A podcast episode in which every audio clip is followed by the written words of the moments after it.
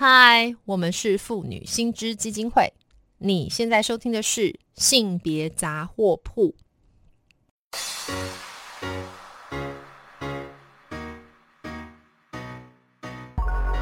从生活看性别，与你分享生活中的性别故事。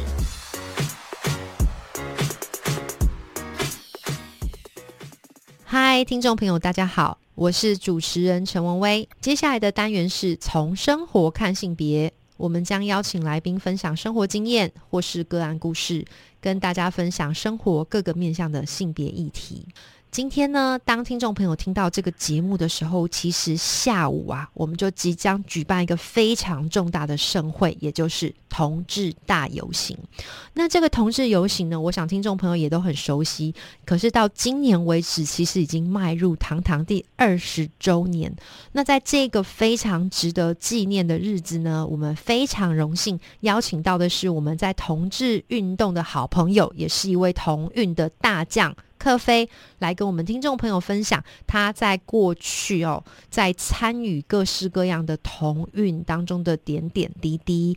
Hello，克飞您好，主持人好，各位听众朋友大家好，我是克飞。克飞，谢谢你来接受我们访问哦。那我刚刚其实没有跟听众朋友提到的是您。同时呢，是一位积极的在推动同运的大将。那主要您也是担任这个台湾同志咨询热线协会的顾问。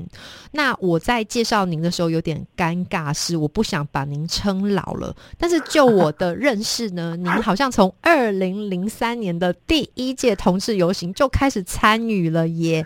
可不可以跟我们听众朋友分享一下这个这个当中的点点滴滴跟一些有趣的事情跟观察呢？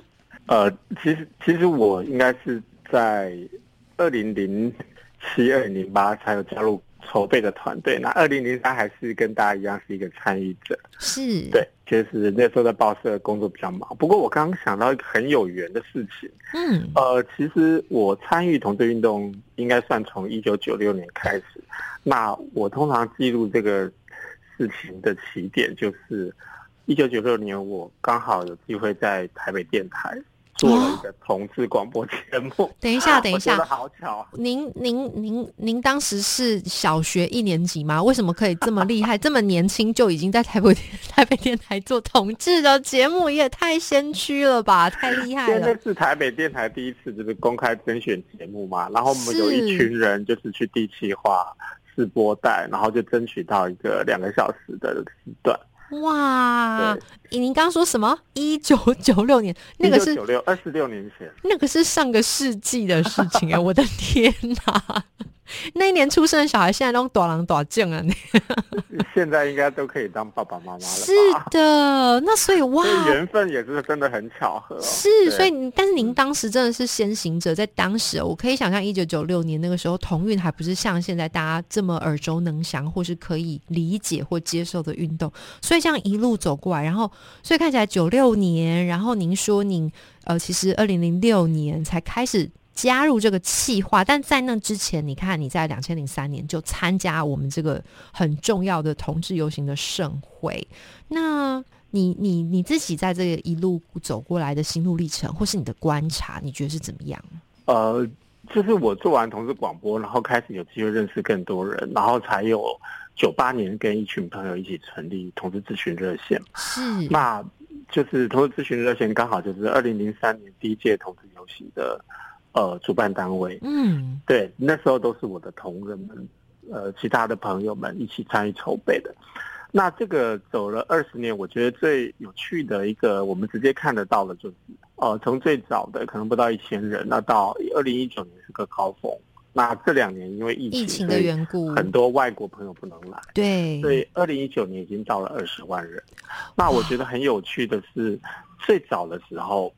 我我听他们筹备的朋友讲说，大家真的不知道办了到底有没有人会来，然后还怕大家呃会担心曝光，所以他们还是先去买了很多的面具，想说怕曝光了你可以来索取面具，最后一个都没有用上。当然啦，我觉得游行就是这样子，就是你去之前你你可能没参加过，不知道怎么想象，对。可是当现场那个气氛出来之后，你也被鼓舞了，你原来担心的事情好像就。就会有一些看开了，对，所以这是我觉得历届游行以来其实最有趣的地方。那早年很多朋友，他甚至就还远远的站在离队伍很远的地方，不太敢加入，是不是？对，或骑楼下，然后但是他就是默默这样在看。可是现在大家都敢走进队伍，那这就是很直观的这个改变。另外呢，我觉得。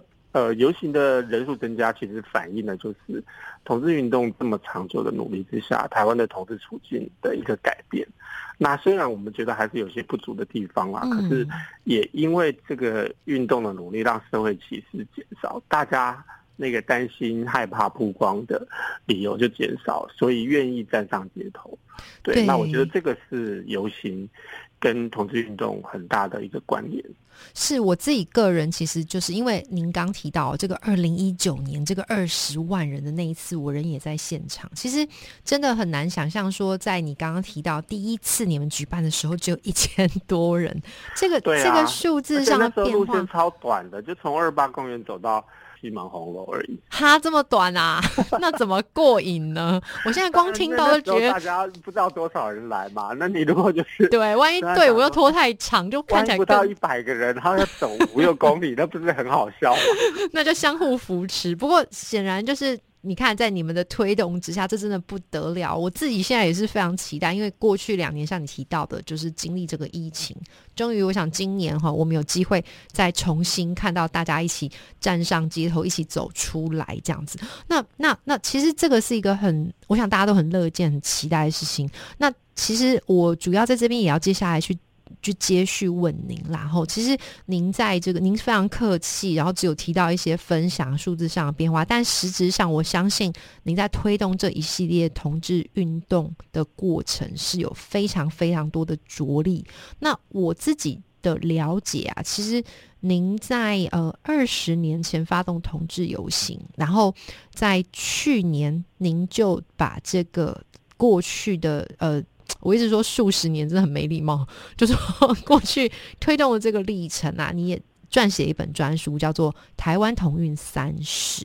那这个《台湾同运三十》书中内容啊，我知道的是有整理跟分析您呃过去多年来参加同志运动的各项重大事件。那所以我很好奇，可不可以请您来分享一下您撰写这本书，还有里面有什么重要的亮点？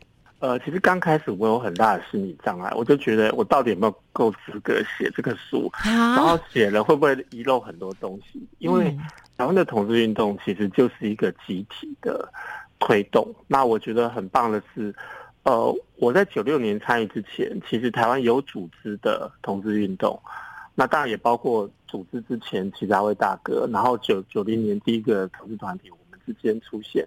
对，所以在我参与之前，其实已经有好多前辈在前面努力耕耘，然后奠定了很多的基础。所以，呃，我觉得这三十年就是一棒接一棒嘛。然后这三十年，我在这个书里面，我分成主要分成两个大的部分，一个部分是主题式的文章。那这个我就是会以我参与过一些重大的事件，然后做当时这个亲身参与的比较深度的一个报道，然后也提了很多有关于对同志运动啊或对艾滋运动的一些我的理念和想法。是。那第二个部分呢是比较有趣的，它是台湾同运大事。对。那这个我大概连续就是呃稿子大概交了四次，然后第一次写四万多字，后来又觉得啊又漏了这个又漏那个。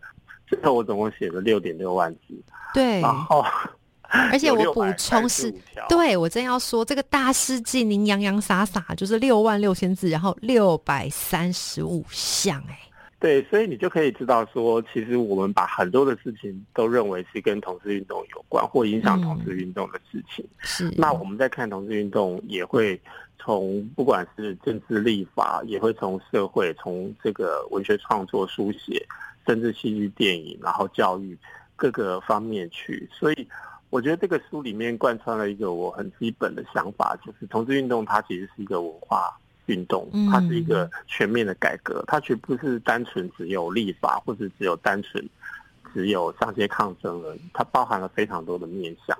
那也因为这么多人、这么多团体、这么多长时间的努力，所以我就觉得很多重要的事情我都不能够漏掉，一定要把它写进去。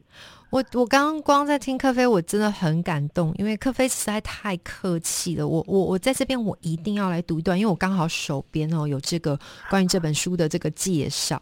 好，我一定要来读一段，让让让听众朋友知道，说是克菲真的非常客气。他他刚刚甚至很谦虚的在说：“哎，我有没有这个资格？您当然有资格，好吗？”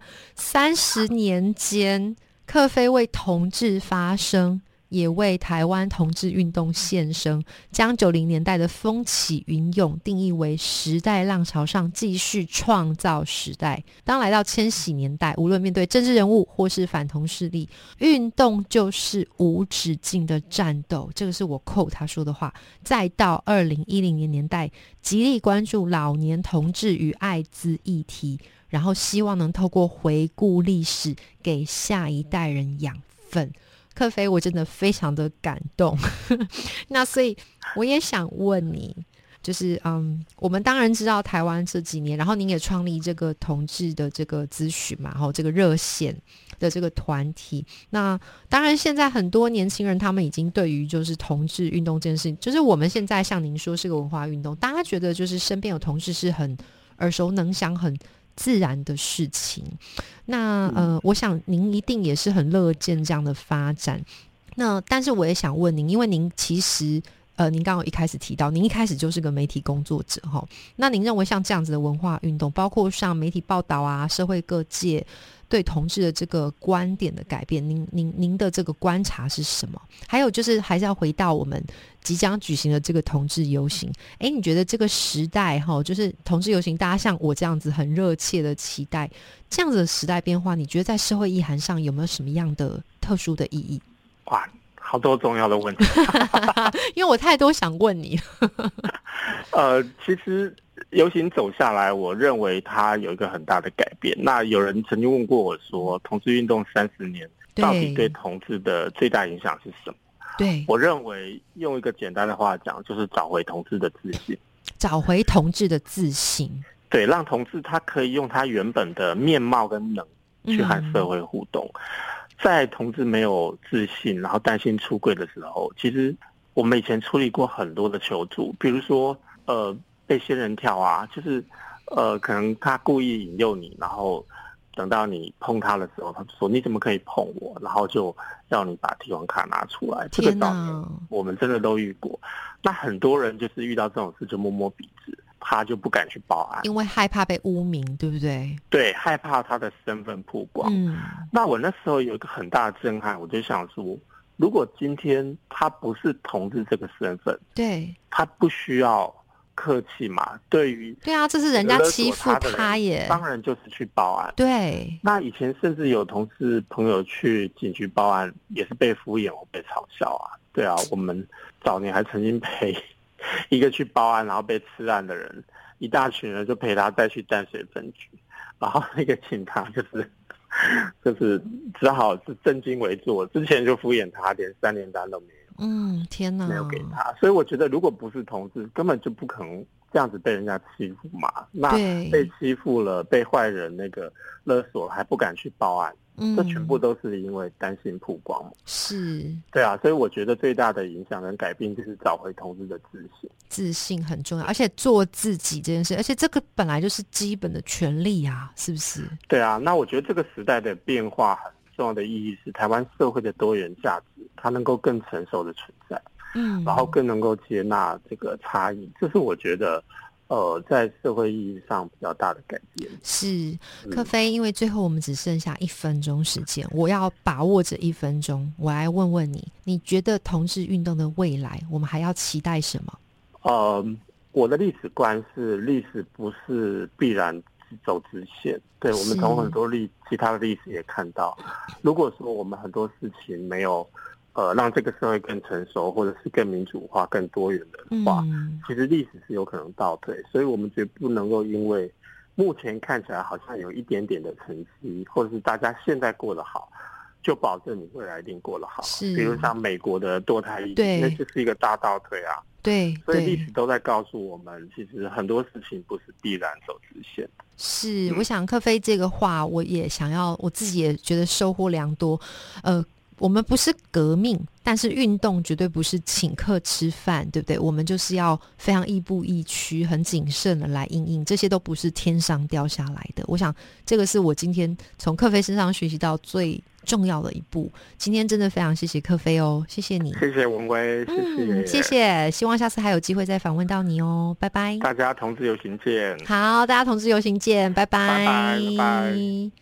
如果听众朋友对于我们今天谈到的性别有议题有兴趣的话，可以到同志咨询热线协会、同志游行，或是我们妇女心知基金会的脸书粉专按赞追踪，或是发了我们的 IG 网站。当然，我们更欢迎小额捐款，支持我们继续争取性别权益哦。